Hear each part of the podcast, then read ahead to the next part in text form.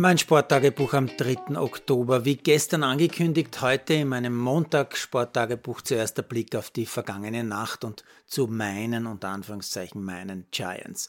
Die haben mich wieder Nerven gekostet. Da fangen sie richtig gut an, aber plötzlich ist Quarterback Jones nicht mehr auf dem Feld. Also zaubern sie den Ersatz-Quarterback hervor und der wirft dann gleich einmal eine Interception. Ja, und plötzlich verschwindet auch der Ersatz in der Garderobe. Dann spielen sie ein paar Spielzüge sogar ohne Quarterback und dann plötzlich ist Jones wieder da. Was er gehabt hat und warum er plötzlich wieder da war, ich weiß es nicht, keine Ahnung. Aber eh wurscht, Hauptsache meine Giants haben das Duell gegen die Bears mit 20 zu 12 gewonnen, weil mit 3 zu 1 Siegen haben wir, unter Anführungszeichen, einen besseren Start nach vier Spielen hingelegt als in den letzten elf Jahren. Ein absolutes Must-Watch ist allerdings der allerletzte Spielzug, der Bears nämlich. Ein Mittelding zwischen Slapstick der Bears und Peinlichkeit der Giants Defense. Muss man wirklich gesehen haben. Und dann habe ich noch ein anderes Must-Watch. Wieder einmal hat Mahomes, in diesem Fall beim Spiel seiner Chiefs gegen die Buccaneers, eine Aktion geliefert, die kann echt nur Mahomes. Zuerst dreht er sich irgendwie zweimal wie ein Tänzer und schüttelt Verteidiger ab wie lästige Fliegen und dann schupft er das Laberl, ja, weiß nicht, wie ein Sackel Chips zum Mitspieler zum Touchdown. Wie gesagt, must watch. Es war übrigens die Revanche für die vorletzte Super Bowl, denn da hat ja Brady gegen Mahomes gewonnen. Einziges Team ohne Niederlage, also mit jetzt vier Siegen, übrigens Philadelphia.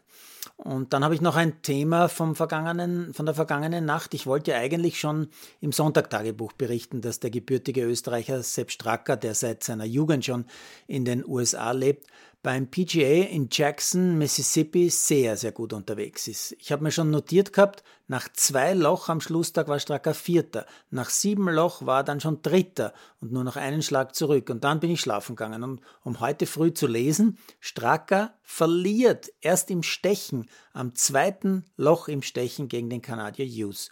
Wow. Ja, und dann habe ich noch gelesen, Siegprämie Hughes 1,4 Millionen Dollar, Stracker 860.000 für Platz 2. Und dann habe ich auch noch gelesen, letzte Saison hat Stracker immerhin 4,7 Millionen erspielt. Zum Vergleich Sieger Scott Scheffler, Sieger in der Preisliste des vergangenen Jahres, Scheffler mit 14 Mille. By the way, 126 Spieler haben mehr als eine Million verdient im letzten Golfjahr in der PGA. Mein Top-Thema heute war die Auslosung zur Champions League. Und irgendwie finde ich es ja fast bitter, denn St. Pölten hat nicht die ganz großen Namen erwischt. In der Gruppe A zum Beispiel spielen Chelsea, Real Madrid und auch Paris Saint-Germain. Also hat eigentlich Nationalteamverteidigerin Georgieva, die dort ja in Paris jetzt spielt, das ganz große losgezogen. St. Pölten wird in Gruppe B gegen Wolfsburg, Slavia Prag und AS Roma spielen. Also nicht so die ganz klingenden Namen, aber trotzdem ganz, ganz schwer zu schlagen. Bei den Duellen gegen Roma gibt es immerhin ein Wiedersehen mit Weninger. In der Gruppe C Arsenal mit Zinsberger und Wienreuter gegen Juve, Olympique Lyon, den Titelverteidiger, und auch noch gegen Höbinger und Pinter, also gegen Zürich. Und die Bayern mit Sadrazil haben Barcelona als herausragenden Gegner. Als ÖFB-Fan darf man sich also auf eine große Zahl an Topspielen mit Österreich-Beteiligung in dieser Champions League freuen. Los geht's übrigens schon in der letzten Oktoberwoche.